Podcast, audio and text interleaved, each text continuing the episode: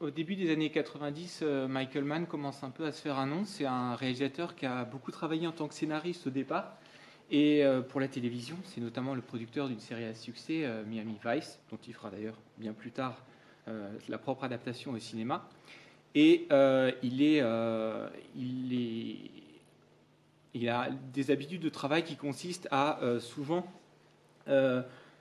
interroger des gens, travailler avec eux, être vraiment en immersion totale. il fait la connaissance, puisqu'il travaille pas mal sur le milieu du policier, euh, avec plusieurs personnalités du milieu, notamment euh, un, truand et un flic, enfin surtout le flic qui s'appelle Chuck Adamson, qui pendant les années 60 a traqué un, braqueur de banque qui s'appelle Nick Macaulay, comme dans le film, et euh, qui à un moment l'a croisé et aller boire un café avec lui pour faire le point, euh, et qui euh, a eu une conversation qui ressemble un petit peu à celle qu'on retrouve dans le film, et euh, qui a fini, comme dans le film aussi, par le descendre lors d'un braquage.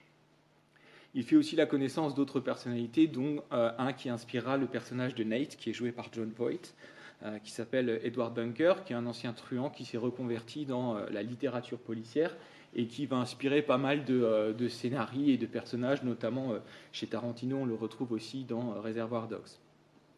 Il fait son chemin en tant que réalisateur et vers 1992, il va réaliser Le Dernier des Mohicans qui va lui donner un certain prestige. C'est un film qui fonctionne bien, un film en costume qui est très apprécié à Hollywood. Et à partir de là, on va lui laisser faire un petit peu ce qu'il veut. Il a déjà eu l'idée euh, d'écrire un scénario à partir de ces différentes histoires. Il était fasciné par euh, ce, couple entre un, truand et un, flic, sachant que Chuck Adamson lui avait expliqué qu'il avait beaucoup d'admiration euh, pour ce braqueur et qu'il y avait un lien spécial qui s'était noué entre eux et qu'il y voyait un motif intéressant évidemment de scénario. Il écrit un traitement qui est assez, important, assez volumineux et euh, qui, il le comprend assez vite, excédera largement un format traditionnel de long métrage qui serait d'une heure et demie ou d'une heure cinquante. Et euh, il décide d'en faire une sorte de test en proposant un téléfilm, euh, en réduisant de 40% le scénario.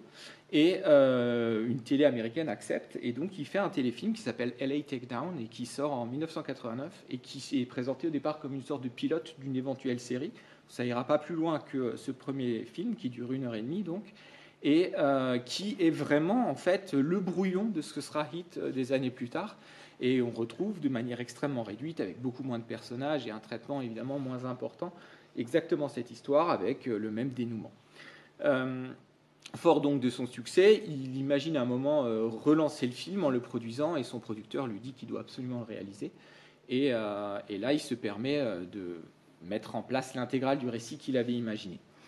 Pour euh, ce qui est du casting, euh, le film n'est pas écrit à proprement parler pour De Niro et Pacino. Il y a d'autres d'autres personnalités qui sont un temps envisagées, mais lorsqu'on les contacte, tous deux euh, donnent leur feu vert, ce qui va évidemment rendre le film beaucoup plus rapidement finançable. À l'époque, hein, De Niro et Pacino, donc on est au début des années 90, sont vraiment au sommet de leur carrière, ce sont les, plus grandes stars à Hollywood. Et euh, comme vous l'avez vu il y a quelques mois, puisqu'on avait passé le Parrain 2, ont joué euh, une seule fois dans un même film, euh, donc le Parrain 2 de Coppola, mais n'étaient jamais ensemble à l'écran, puisque, hein, comme vous vous en souvenez, il s'agissait de deux temporalités. Et De Niro jouait dans un récit au passé Vito Corleone, le père de Michael Corleone, qui est Al Pacino dans le présent. Et donc, euh, par définition, ils ne peuvent pas jouer euh, dans les mêmes séquences. Donc le film est évidemment très attendu euh, de, ce point de vue-là. Le travail d'immersion que fait Mann avec ses personnages, il le fait aussi avec ses acteurs. Il leur demande un, immense travail de documentation. Et par exemple, il, les amène, toute l'équipe autour de Robert De Niro, il leur demande d'aller faire un repérage dans une banque euh, il prévient uniquement l'agent de sécurité pour pas que ça dérape totalement, mais ils vont euh, aller dans une banque pour aller faire des repérages et voir comment ça fonctionne, quels sont les endroits euh, dont ils doivent tenir compte si jamais ils prévoyaient un braquage. De la même façon, il va demander au personnage de Chris, joué par Val Kilmer, d'aller visiter la prison dans laquelle son personnage est censé avoir fait un séjour, histoire qu'il s'imprègne des lieux et qu'il alimente son passé. Donc on a, vraiment ce travail-là. Lui, de son côté, il fait pendant neuf mois les, tournées de nuit de la police avec un, ami policier à Los Angeles qui lui permet de voir le quotidien de leur travail, mais surtout la vie de la nuit. qui va énormément l'inspirer. Ça lui permet de faire des repérages sur des endroits particuliers. Et, donc tout ce travail va considérablement enrichir son écriture. Donc au moment du tournage, les deux acteurs euh, sont fin prêts, euh, chacun avec euh, sa méthode et chacun avec un jeu assez distinct. De Niro est quelqu'un d'extrêmement précis qui lui aussi hein, aime beaucoup s'immerger, avoir des, informations sur son personnage. Et il est à peu près aussi perfectionniste que Michael Mann, ce qui va faire un tournage assez long avec souvent des scènes qui nécessitent 20 à 30 prises. Et un exemple, la scène où il passe dans le tunnel blanc en voiture en emmenant Eddie et il décide subitement euh, d'aller quand même se venger de Wangzhou et donc de dévier de la trajectoire qu'il avait prévue. Euh, cette scène était très compliquée à tourner puisqu'il fallait euh, justement qu'ils arrivent avec cet éclairage sous ce, tunnel blanc qui évidemment a une grande valeur symbolique. Hein. Il s'agit d'une espèce de, lucidité subitement retrouvée, une espèce de, voilà, d'éclaircie dans, dans, sa trajectoire qui, va lui faire privilégier la vengeance. Et, et De Niro avait une idée très précise du, mouvement que devait avoir son visage, et on voit très clairement, hein, c'est un, très beau jeu entre une sorte de sourire, de soulagement, et puis quelque chose qui revient et qui lui dit que le travail n'est pas fini. Et donc ils ont tourné trois nuits successives parce qu'il n'était jamais satisfait de, euh, l'expression qu'il arrivait à rendre à l'écran. Donc euh, ce genre d'éléments, on va les retrouver sur à peu près tout le tournage. Donc c'est quelqu'un de froid, hein, d'extrêmement dans, le contrôle, euh, qui a une colère rentrée et qui lui donne évidemment euh, une, puissance de frappe assez extraordinaire à l'écran. Hein. Il suffit de se rappeler de la scène où il explique à Vincent qu'il est un homme mort à l'autre bout du fil. Il y, a, des scènes comme ça où il dégage un magnétisme qu'on lui connaît déjà et, qu'on retrouvera euh, hein, dans d'autres films comme ceux de Scorsese par exemple. Pacino, de son côté, a un rôle assez différent beaucoup plus volubile, euh, beaucoup plus torturé. Euh, on, voit hein, très clairement à quel point c'est un personnage à fleur de peau. Et il y a un élément qui est important et que Pacino a souvent rappelé par la suite euh, et qu'il est un petit peu frustré, c'est que certains ont fait des remarques sur son jeu et sur la manière dont par moment il explose complètement. Hein, lorsqu'il est avec euh, l'indique par exemple et qu'il se met à chanter, lorsqu'il est avec l'amant euh, euh, de, la femme de Chris et qui parle hein, des gigantesques postérieurs des femmes qui le transforment en bête, etc. Et en fait, ce qui se passe, c'est que dans le scénario, il est dit que son personnage prend de la cocaïne ce qui explique quand même pas mal de choses sur son comportement. Et en fait, au, tournage, euh, Michael Mann a décidé de ne pas montrer de scène où on le voit prendre de la cocaïne. Ce qui fait que euh, les traits de caractère de son personnage ne sont pas attribuables à euh, un acteur qui a envie de cabotiner et qui se dit qu'en face de lui, il a une autre star et qu'il s'agit de donner le change, si vous voulez. Mais c'est vraiment un trait de caractère qui a été, qui a été préétabli et qui a son importance. Euh, et, Pacino, souvent, euh, a, eu envie de, redire cet élément-là pour expliquer aussi la manière euh, dont il avait joué. Mais il faut suivre cet acteur. Hein, la scène où justement il parle de, ce, de, cette bête en lui, etc. le, visage que vous voyez du type donc de l'amant qui est assis et qui le regarde avec la mâchoire qui se décroche, en fait c'est une réaction de, réel effroi de la part de l'acteur qui s'attendait absolument pas à ce que Pacino monte comme ça en puissance vocalement. Et, euh, a gardé cette prise-là parce qu'il trouvait assez extraordinaire. Et une fois que Pacino a vu cette prise, euh, enfin cette réaction, il a continué à improviser et ce qu'il dit à la suite sur euh, ce qu'il apprécie chez les femmes, etc., a été quelque chose de rajouté dans le feu de l'action. Donc les acteurs autour de lui, il fallait vraiment qu'ils soient au niveau et qu'ils puissent suivre quand ils partaient dans ce genre de, de vocalise, si vous voulez. Donc euh, tout le, tournage est aussi euh, extrêmement euh, ambitieux et complexe. Il y a un nombre incalculable hein, de, lieux qui ont été repérés dans Los Angeles. Et il y a notamment évidemment le tournage de la fusillade, qui va être un morceau de bravoure à la fois au tournage et dans le film. Il bloque un, endroit de la City, donc hein, là où il y a tous les, places financières et les banques dans, dans Los Angeles. Et ils, vont, ils n'ont l'autorisation de tourner que le week-end parce que c'est là où les banques sont fermées et où ils peuvent faire un petit peu leur bazar, si vous voulez. Et donc, ils vont bloquer cinq week-ends, mais ça veut dire que euh, le samedi, dimanche ils font tout péter à chaque fois et ils doivent tout remballer pour la semaine prochaine, la semaine d'après, pardon, reprendre. Et donc ça donne une, planification et une, ingénierie extrêmement complexe. et surtout, lorsqu'ils y sont, ils font un, bruit absolument colossal. Les acteurs se sont entraînés là aussi en principe d'immersion. Il les a fait s'entraîner dans des camps d'entraînement militaire à balles réelles pour qu'ils aient vraiment une conscience du poids des armes. Ils tirent sur des, euh, sur des cibles, etc. Et euh, Michael Mann explique qu'il a été très impressionné par le maniement des armes de ses acteurs et, euh, et qu'ils ont, vraiment, ont vraiment appris à s'en servir. Et par ailleurs, cette scène, a été euh, assez longuement, euh, longtemps diffusé par les instructeurs militaires pour expliquer quelles sont les tactiques euh, de repli à faire quand on est assailli par un tir de feu nourri d'un ennemi pour montrer à quel point justement il avait réfléchi à toute sa chorégraphie et, qu'il allé consulter des experts, etc., etc. Et ce tournage donc fait un bruit absolument monstrueux. À chaque prise, il y a entre 800 et 1000 salves d'armes, cette fois à blanc évidemment, mais euh, qui font un bruit qui d'ailleurs a énormément intéressé les ingénieurs du son du film, qui, euh, ont trouvé euh, que le bruit rendu en studio n'avait strictement rien à voir avec tous les, tous les échos qu'il pouvait y avoir, et donc ils ont vraiment essayé de garder les sons directement de la scène pour pouvoir les remixer et les intégrer au mixage final. Et euh, pour la petite histoire, d'ailleurs, ils pensaient être tranquilles et en réalité, ils avaient oublié que si les tours et tous les bureaux étaient fermés, il y avait quand même des restaurants qui fonctionnaient. Et l'un des week-ends était le week-end de la fête des mères. Et il y avait un, restaurant familial où ils avaient fait un lunch spécial fête des mères. Et donc, au moment où ils ont commencé à manger, ils se sont retrouvés face à une espèce de, chaos total et ils, ont, ils sont devenus euh, des figurants pour voir euh, cette, euh, cette euh, World War III, qui était le nom hein, de, code du scénario de tournage. Arrive enfin le tournage de la fameuse scène où ils sont face à face, puisque hein, pendant tout le film, chacun finalement tourne un peu de son côté, puisqu'ils ne sont pas l'un en face de l'autre, et que Mann a savamment préparé, évidemment. Il sait que cette scène de rencontre entre les deux, elle est très attendue, et euh, il l'a différé à la fois dans le récit, puisqu'elle arrive qu'au bout d'une heure et demie de film, soit quasiment la moitié du film, et euh, il la diffère aussi dans le tournage. Il ne veut pas qu'elle arrive tout de suite, il veut que les personnages, euh, les comédiens aient vraiment su faire connaissance avec leurs personnages pour que l'échange soit quelque chose de, de particulièrement incarné.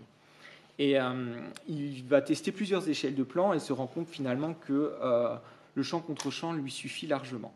Et il va faire euh, quelque chose d'assez rare au cinéma, c'est qu'il va faire un tournage en prise euh, continue avec deux caméras. C'est-à-dire qu'il y a une caméra qui est derrière Pacino et qui montre euh, De Niro et inversement. Généralement, hein, on tourne chaque plan et ensuite au montage, on les assemble. Ici, en réglant au millimètre près, dans la mesure où on est sur des plans fixes, il arrive à ce qu'on ne voit pas la caméra qui est en face, évidemment, hein, par un système de croisement, et il va faire tourner les acteurs euh, en prise continue sur les 6-7 minutes que dure le dialogue. Il ne veut pas faire de répétition, ce qui se fait souvent. Là, il n'y a pas beaucoup, il y a, pas trop de nécessité dans la mesure où il n'y a pas de déplacement. Ils sont assis, donc ça, ça facilite pas mal au niveau de tout ce qui est la mise au point et les, chorégraphies et les mouvements de caméra. Euh, mais il ne veut surtout pas faire de, de répétition parce qu'il sait qu'il est face à deux professionnels déjà et il a une seule crainte, c'est que euh, au cours d'une des répétitions, ils atteignent la perfection et qu'ils la retrouvent jamais. Donc il se dit autant tout filmer pour être sûr d'avoir euh, le moment qu'on considérera comme le meilleur. Donc ils vont tourner 13 prises euh, dans des conditions finalement qui sont très proches de celles du théâtre. C'est-à-dire que chaque fois que l'un parle, l'autre est réellement en train de l'écouter, et même quand on le voit jouer de dos, sans la mise au point, il est euh, réellement en train d'écouter ce qu'il lui dit. Et c'est quelque chose qui va avoir beaucoup d'impact sur la scène parce qu'on a deux personnages qui discutent en temps réel et qui jouent comme ils joueraient au théâtre. Et, euh, c'est quelque chose qui se, qui se, sent vraiment. Et sur les 13 prises, c'est principalement la 11e euh, qui sera gardée. Le film donc sort en 95. Il est, il est monté dans, une, dans un, temps assez record parce qu'ils doivent, ils ont, ils ont une date à respecter. Et comme c'est un film qui dure quasiment trois heures et qu'il y a un nombre euh, impressionnant de, personnages, de lieux, etc., il va mobiliser une équipe de monteurs extrêmement importante. Et ils arrivent à le, sortir dans les délais. Le film a un grand succès, un beau succès critique et public. C'est pas non plus le, carton de l'année, mais euh, c'est un film qui, marche bien.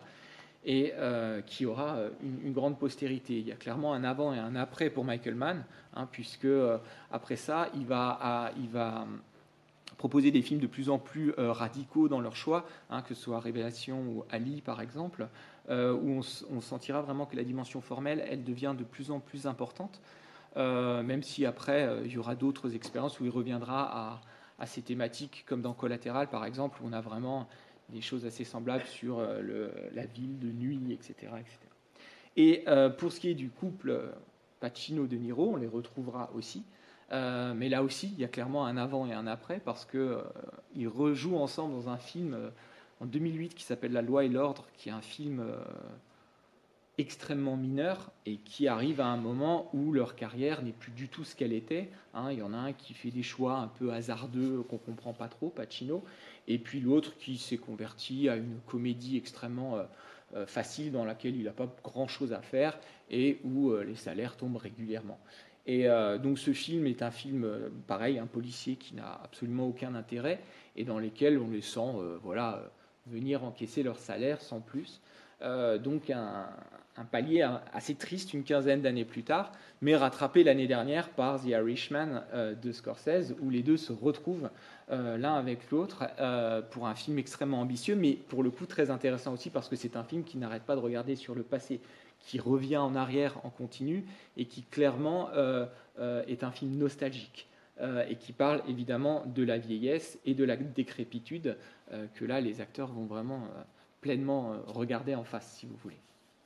Et euh, aux dernières nouvelles, il y a quelques mois, en mai 2020, euh, Michael Mann a déclaré qu'il euh, voulait faire un film de préquel de Hit. Donc il a été assez cryptique sur ce qu'il a dit. On sait qu'il il avait le projet aussi d'écrire un roman. et l'idée, c'est de faire un film qui se situerait avant, mais apparemment aussi après.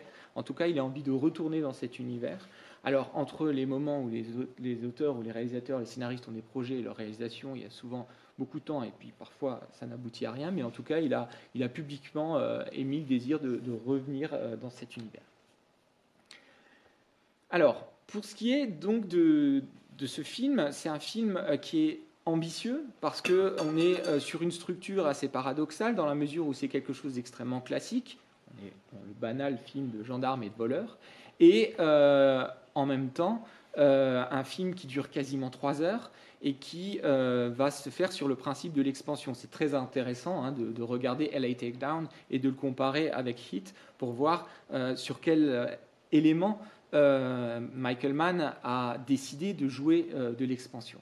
Euh, c'est un film choral, c'est-à-dire qu'on a un très grand nombre de personnages. Hein. on a quatre couples, par exemple, alors qui sont à des degrés divers, mais quand vous regardez la manière dont le film est construit, tous les personnages secondaires reviennent à intervalles assez réguliers, et surtout, ils ont une trajectoire qui va faire euh, on aura clairement des étapes qui nous montrent comment les personnages évoluent. Les personnages les plus secondaires vont toujours rentrer en écho avec euh, les personnages centraux. Hein, à chaque fois, il y aura des éléments qui montreront euh, comment ils s'inscrivent dans une même dynamique ou au contraire, ce sont des contrepoints. Mais c'est quelque chose qui est vraiment dirigé presque comme une partition d'opéra, si vous voulez, extrêmement ample. La deuxième ampleur, c'est celle évidemment de la ville. Hein. Euh, Michael Mann a vraiment un objectif à ce moment-là qui est de euh, montrer LA comme on l'a jamais vu. Los Angeles est une ville évidemment hein, chargée d'une mythologie avec euh, Hollywood, etc. Et Michael Mann a euh, vraiment l'idée, euh, dans un premier temps, de, construire un film réaliste dans lequel on va avoir une très grande diversité de lieux, et notamment hein, des lieux qui sont euh, des lieux euh, euh, de la criminalité, de la clandestinité, hein, cet endroit où il y a des, chiens pour des combats, etc. Cette espèce de colline de soufre aussi complètement improbable qui forme une très belle image. Les lieux sont choisis aussi pour leur aspect graphique. Et, c'est quelque chose qui, motive énormément Michael Mann et qui explique aussi tous les repérages qu'il a pu faire. Donc il y a un, nombre incalculable de lieux différents qui va évidemment compliquer aussi tout le tournage. Euh, et, cette ville, elle est vue très souvent de haut, hein, de nuit aussi, parce que la nuit, c'est évidemment un élément esthétique. Euh, l'esthétique a une très grande importance dans le film, mais aussi le lieu, euh, enfin le moment, si vous voulez, des prédateurs, hein, des gens qui vivent en, dehors de la loi, et puis de ceux qui essayent aussi de les traquer. Et donc on a un très grand nombre de, scènes dans lesquelles on, est dans la nuit et dans des déplacements constants. Parce que ce qui est aussi intéressant, c'est de montrer ces espaces qui se dérobent à la vue, tous ces échappatoires, et créer un parcours assez complexe dans lequel eh ben, les personnages ne cessent de se poursuivre les uns et les autres. Donc au cœur de ce récit, on a ces deux figures euh, qui sont euh, des figures euh, centrales et auxquelles Mann a vraiment envie de donner une épaisseur colossale. Vous avez d'abord Neil McCauley, qui est une espèce de, voilà, de, braqueur de génie, qui a un immense talent et qui, pour pouvoir mener à bien ses différentes missions, va avoir un code de vie Hein, euh, une grande austérité, quasi monacale, il lui dit, hein, est-ce que tu es un moine? Euh, Et qui lui permet évidemment d'être à la hauteur de tout ce qu'il veut faire et de pouvoir euh, tout quitter en 30 secondes si nécessaire. Mais de l'autre côté, on voit aussi que c'est quelqu'un qui avance à chaque fois vers de nouveaux paliers et qui ne va pas pouvoir résister. Il a toujours un élan vers le prochain coup, il a toujours plusieurs coups prévus à l'avance, et euh, il est toujours euh, décidé à aller au-delà. Et plus le film avance, plus il va obéir à des désirs auxquels il ne va pas pouvoir résister, puisque normalement il devrait se concentrer uniquement sur les braquages, mais il y a la femme qui va s'ajouter, et puis il y a la vengeance aussi qui va s'ajouter. Autant d'injonctions auxquelles il ne sait pas dire non, finalement, ce qui évidemment va entraîner euh, la dimension plus tragique du film. En face de lui, Anna, c'est un personnage qui lui aussi est une figure d'autorité dans sa catégorie. Hein. c'est un détective hors pair euh, qui comprend qu'à un instinct qui est en permanence sur le qui-vive et qui est, euh, dont le code moral est celui du chasseur. Hein. et euh, sa, femme le décrit très bien. Elle lui dit voilà, tu es, un prédateur, tu sens la proie et, et tu ne vis que pour ça. Et c'est quelqu'un qui de, l'autre côté, eh bien, euh, a sinistré totalement sa vie et euh, il voit quelque chose qui est en train de se disloquer face à lui et contre lequel il ne peut strictement rien faire. Et ça fait pas mal de points communs entre eux, évidemment. Hein. Quand on regarde les intérieurs dans lesquels ils rentrent, ce sont souvent des intérieurs soit qui sont en train de se vider, euh, une femme qui part, une femme qui le trompe, ou alors un appartement totalement vide pour ce qui est hein, de, de, Nil, avec cette superbe euh, baie vitrée qui donne sur la mer. C'est à la fois magnifique et en même temps totalement glacial. Et, euh, et des personnages qui sont en permanence attirés vers l'extérieur, avec cette espèce d'élan, de force et de projet qui les attire toujours vers un au-delà de l'endroit où ils sont. Chacun a euh, un idéal qui fait qu'il n'est pas bien au moment où il est. Et c'est pour ça que la, thématique théâtrale, elle est assez intéressante, parce que vous avez des personnages qui obéissent à un code, qu'on pourrait comparer, si vous voulez, un petit peu aux personnages du théâtre classique. Euh, on a l'impression d'avoir des personnages de Corneille qui sont euh, euh, rivés à un code et qui, ne, qui, qui, n'en déviront jamais, qu'on ce soit du côté de la loi ou du côté du braquage. et de l'autre côté, vous avez aussi ces personnages qui seraient plutôt du côté, cette fois, des personnages du théâtre, du drame romantique, Hein, euh, on pense à Hernani. Dans Hernani, il y a une phrase extrêmement célèbre du personnage qui dit Je suis une force qui va. L'idée d'un élan, d'un déplacement constant. Et ça, c'est l'inverse évidemment du classicisme où tout est dans des cadres, hein, tout est extrêmement rigide. Et cet élan-là, c'est la, définition même de ces personnages qui sont toujours propulsés vers autre chose. Hein, la fameuse phrase All I am is what I'm going after, elle résume parfaitement ça. Sauf qu'ici, on est dans une logique qui n'est pas tellement romantique dans le sens où on est dans une forme de postmodernité où les personnages ils vont vers un ailleurs, mais cet ailleurs il est sans destination et il est voué à, euh, les dissoudre d'une certaine façon. Et donc ils ont ce point commun qui va évidemment euh, les faire euh, entrer en contact. Donc la manière dont ils entrent en contact, elle va se faire évidemment par le biais de l'enquête et par la thématique du regard. Euh, Michael Mann a une jolie définition euh, de, l'enquêteur et dit qu'en fait l'enquêteur, pour lui, c'est l'exact inverse d'un réalisateur. Il dit, moi en tant que réalisateur, je crée mes personnages, je crée mon décor, je place les personnages et je leur dis ce qu'ils vont faire. Donc je prévois tout à l'avance et l'action a lieu. L'enquêteur, il arrive, l'action a déjà eu lieu et il doit la reconstituer d'après les restes. Et elle a eu lieu sans lui. Et euh, tout le début du film fonctionne comme ça. Vous avez une suite de séquences alternées hein, euh, qu'on comprend pas trop, euh, avec voilà, un type dans un hôpital, avec un autre qui fait des achats de bricolage, etc. Et ensuite, ça converge vers ce fameux braquage, le premier, et vous avez Anna qui rentre en scène et qui, lui, va déduire et va réexpliquer une scène que nous avons déjà vue et que le réalisateur a déjà mis en scène, si vous voulez. Et donc, il l'a reconstruit. Et à partir de là, va se mettre en place un jeu de regard qui va vraiment euh, euh, conditionner un très grand nombre de séquences dans le film sur, euh, sur la vision. Où on va jouer à, voilà, je t'observe en cachette, avec un premier temps où on a clairement la domination de Anna qui a réussi à, à tracer un des personnages et qui va les observer, hein, dans cette sortie de restaurant par exemple, où ils sont clairement en surplomb, ils, ils dominent cette équipe et on voit qu'ils ont la main, euh, et jusqu'à cette scène où il les observe en direct, en flagrant délit, il les filme même, donc on a vraiment ici le moniteur vidéo, et euh, ce moment où le, bruit les trahit, d'ailleurs ça aussi une anecdote qui est arrivée euh, à, un, ami policier de, Michael Mann, donc c'est une anecdote qu'il a intégrée, et, qui, qui montre un regard frontal caméra extrêmement intéressant, hein, euh, avec cette caméra infrarouge, où on a vraiment, ils sont face à face, mais ils sont séparés par des moniteurs vidéo, donc ils ne se voient pas encore. Et on aura là aussi, toujours dans cette construction euh, euh, d'écho et de contrepoint, l'autre scène splendide où Anna doit comprendre la raison pour laquelle ils sont sur cet endroit, et il comprend qu'en réalité, ils ont été leurrés et qu'ils sont eux-mêmes observés. Et que finalement, à ce moment-là, euh, le personnage joué par De Niro, Neil, est devenu un metteur en scène. Il a créé une mise en scène dans laquelle il fait de Anna son personnage, il le met au centre d'une scène en l'attirant et il le capture littéralement dans son téléobjectif. Et c'est lui qui est devenu euh, celui qui domine. Donc ce jeu de regard crée une sorte de valse comme ça, où il se tourne autour, de très très longs préliminaires, d'une heure et demie, avant qu'enfin ils puissent se rencontrer dans cette fameuse euh, scène de la cafétéria. Donc déjà, c'est une cette scène-là, c'est une grande malice de la part de, Mann, puisque, certes, elle a existé, euh, cette scène, mais lui trouve tout à fait intéressant, alors qu'on s'attend à une rencontre qui sera de l'ordre du conflit, quelque chose de fracassant, que ce soit quelque chose, au contraire, d'extrêmement calme, autour d'un café, euh, et euh, une scène dans laquelle il n'y aura finalement qu'un dialogue. scène qui, d'ailleurs, a posé des questions assez intéressantes, puisque dans cette scène, on ne voit jamais les personnages dans le même plan. C'est toujours un, côté ou l'autre. Au point qu'il y a eu des rumeurs, quand le film est sorti, qui auraient dit que euh, chacun avait tourné la scène de son côté et qu'en réalité, ils ne s'étaient jamais rencontrés.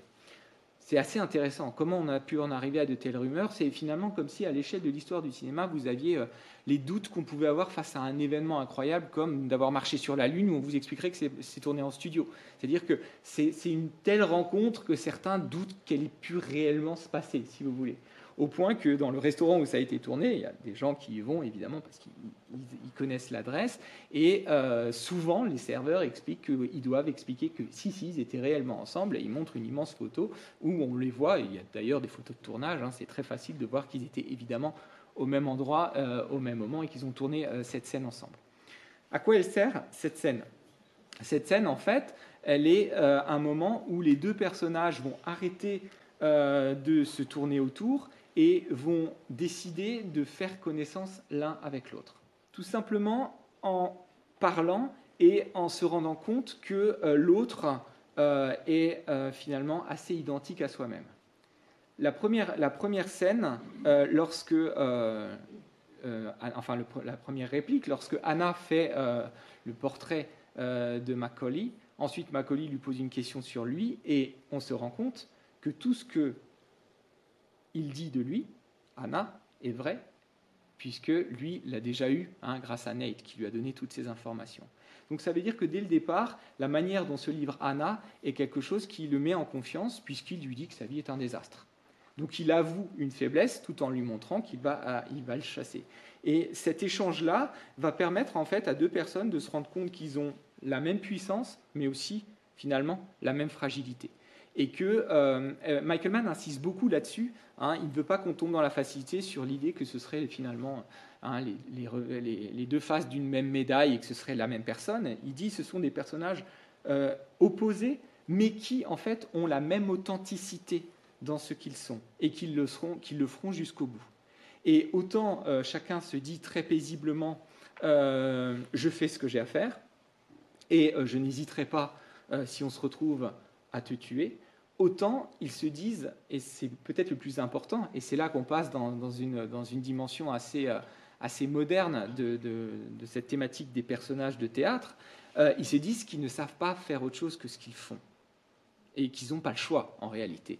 Hein. Euh, je, fais des braquages, ton boulot c'est de, me choper, et eh ben on, va continuer comme ça, puisque de toute façon, on n'a pas envie et on ne sait pas faire autre chose. Donc ils sont sur des rails et il y a ce moment qui est une sorte de pause durant laquelle euh, on se manifeste un respect mutuel. Et, euh, c'est les, plus beaux moments de, cette séquence sont justement dans les, dans les sourires qui montrent vraiment quelque chose de confraternel. D'ailleurs, il l'appelle brother à un moment.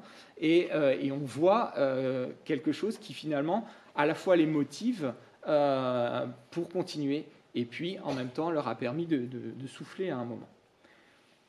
Et euh, donc le fait qu'ils soient bons comme ça euh, laisse entendre qu'ils euh, vont forcément vers le succès, alors que le film est un gigantesque ratage, un gigantesque échec. Pour une raison très simple, c'est que Michael Mann et un très grand nombre de ses films fonctionnent sur ce principe-là, aime montrer des gens qui sont méticuleux, qui savent parfaitement tout contrôler, exactement comme lui en tant que réalisateur, euh, mais qui à un moment décide de dévier du projet initial. Et si vous regardez cet élément, on le retrouve dans un très grand nombre euh, de séquences et surtout sur un très grand nombre de, personnages. Euh, et, l'échec auquel ça aboutit, c'est que finalement, bah, le braquage final, c'est une sorte de requiem. Hein, très clairement, c'est un massacre généralisé. Alors, ce n'est pas une idée nouvelle. Hein. Euh, l'idée de, voilà, d'une grande organisation comme ça, euh, on le retrouve dans le film noir d'un braquage et que finalement ça, soit un échec total, on le retrouve dans l'un des premiers films de, Kubrick, L'Ultime Razzia, hein, qui fonctionne sur ce principe, ou dans le film de Robert Wise, Le coup de l'escalier, qui est un fabuleux film noir qui fonctionne aussi sur ce principe de, quelque chose qui, qui n'arrête pas de se construire et qui finalement va totalement imploser. Euh, simplement, ici, il y, a un souffle mélancolique qui s'intègre et euh, qui, va, donner une autre, une autre dimension euh, à la simple structure du film noir. Donc les personnages sont tous des accros à l'action. Et le tragique dans le film, c'est ça qui est intéressant, est un tragique qui n'a rien à voir avec la malchance, le destin, voire une, transcendance ou une entité euh, supérieure qui déciderait de ce que vont devenir les personnages. Il y a une scène cruciale, c'est celle où justement euh, Neil s'est rendu compte qu'ils ont été surveillés et qui dit à tout le monde, euh, là maintenant les règles du jeu ont changé et il va falloir que vous disiez ce que vous faites. Et il conseille même à certains de ne pas le faire, notamment à Cerrito, il lui dit, toi tu n'as pas besoin, je te conseille de ne pas le faire. Et Cerrito réfléchit et lui dit euh, de toute façon qu'il le suivra. Et puis quand il doit vraiment faire un choix, il choisit et il dit, euh, il dit en anglais euh, Action is my juice. Donc voilà, c'est l'action, c'est mon énergie, c'est ce qui me fait vivre. Et tous les personnages en réalité sont motivés par cette action et décident de la choisir et le plus souvent pour le pire. Et les personnages de femmes, tous les personnages de femmes sont là pour montrer, que, euh, pour montrer les conséquences de ces choix-là. Si vous regardez, hein, toute cette thématique du regard, elle est très intéressante entre ceux qui s'observent et qui finissent par se voir. Euh, euh, à la fin, tous les regards sont les regards des femmes. Vous avez les téléviseurs qui permettent à deux des femmes d'apprendre que leur, leur, compagnon est décédé. vous avez cette très belle scène du balcon où elle a un dernier regard euh, et tous les regards sont des adieux. Et vous avez évidemment l'ultime regard d'Eddie, hein, qui est euh, bloqué euh, à sa, voiture et qui, le regarde partir. et donc tous ces, ces regards-là sont évidemment une façon de montrer l'échec, les adieux, et que même ceux qui survivent finalement ne réussissent pas plus, ils doivent de toute façon s'en aller et tout abandonner. Donc cette, euh, cette idée-là, euh, elle va vraiment euh, montrer la façon dont Michael Mann envisage son récit. C'est un récit qui est tragique, donc par rapport à un simple polar, il y a évidemment ce, souffle mélancolique, mais qui va aller aussi dans une, dans une dimension esthétique extrêmement travaillée, et qui, là, témoigne d'une recherche assez particulière. Michael Mann explique qu'il met en place dans, dans, sa, dans, son film, et particulièrement dans celui-là, des anomalies. Il joue sur des asymétries dans l'espace.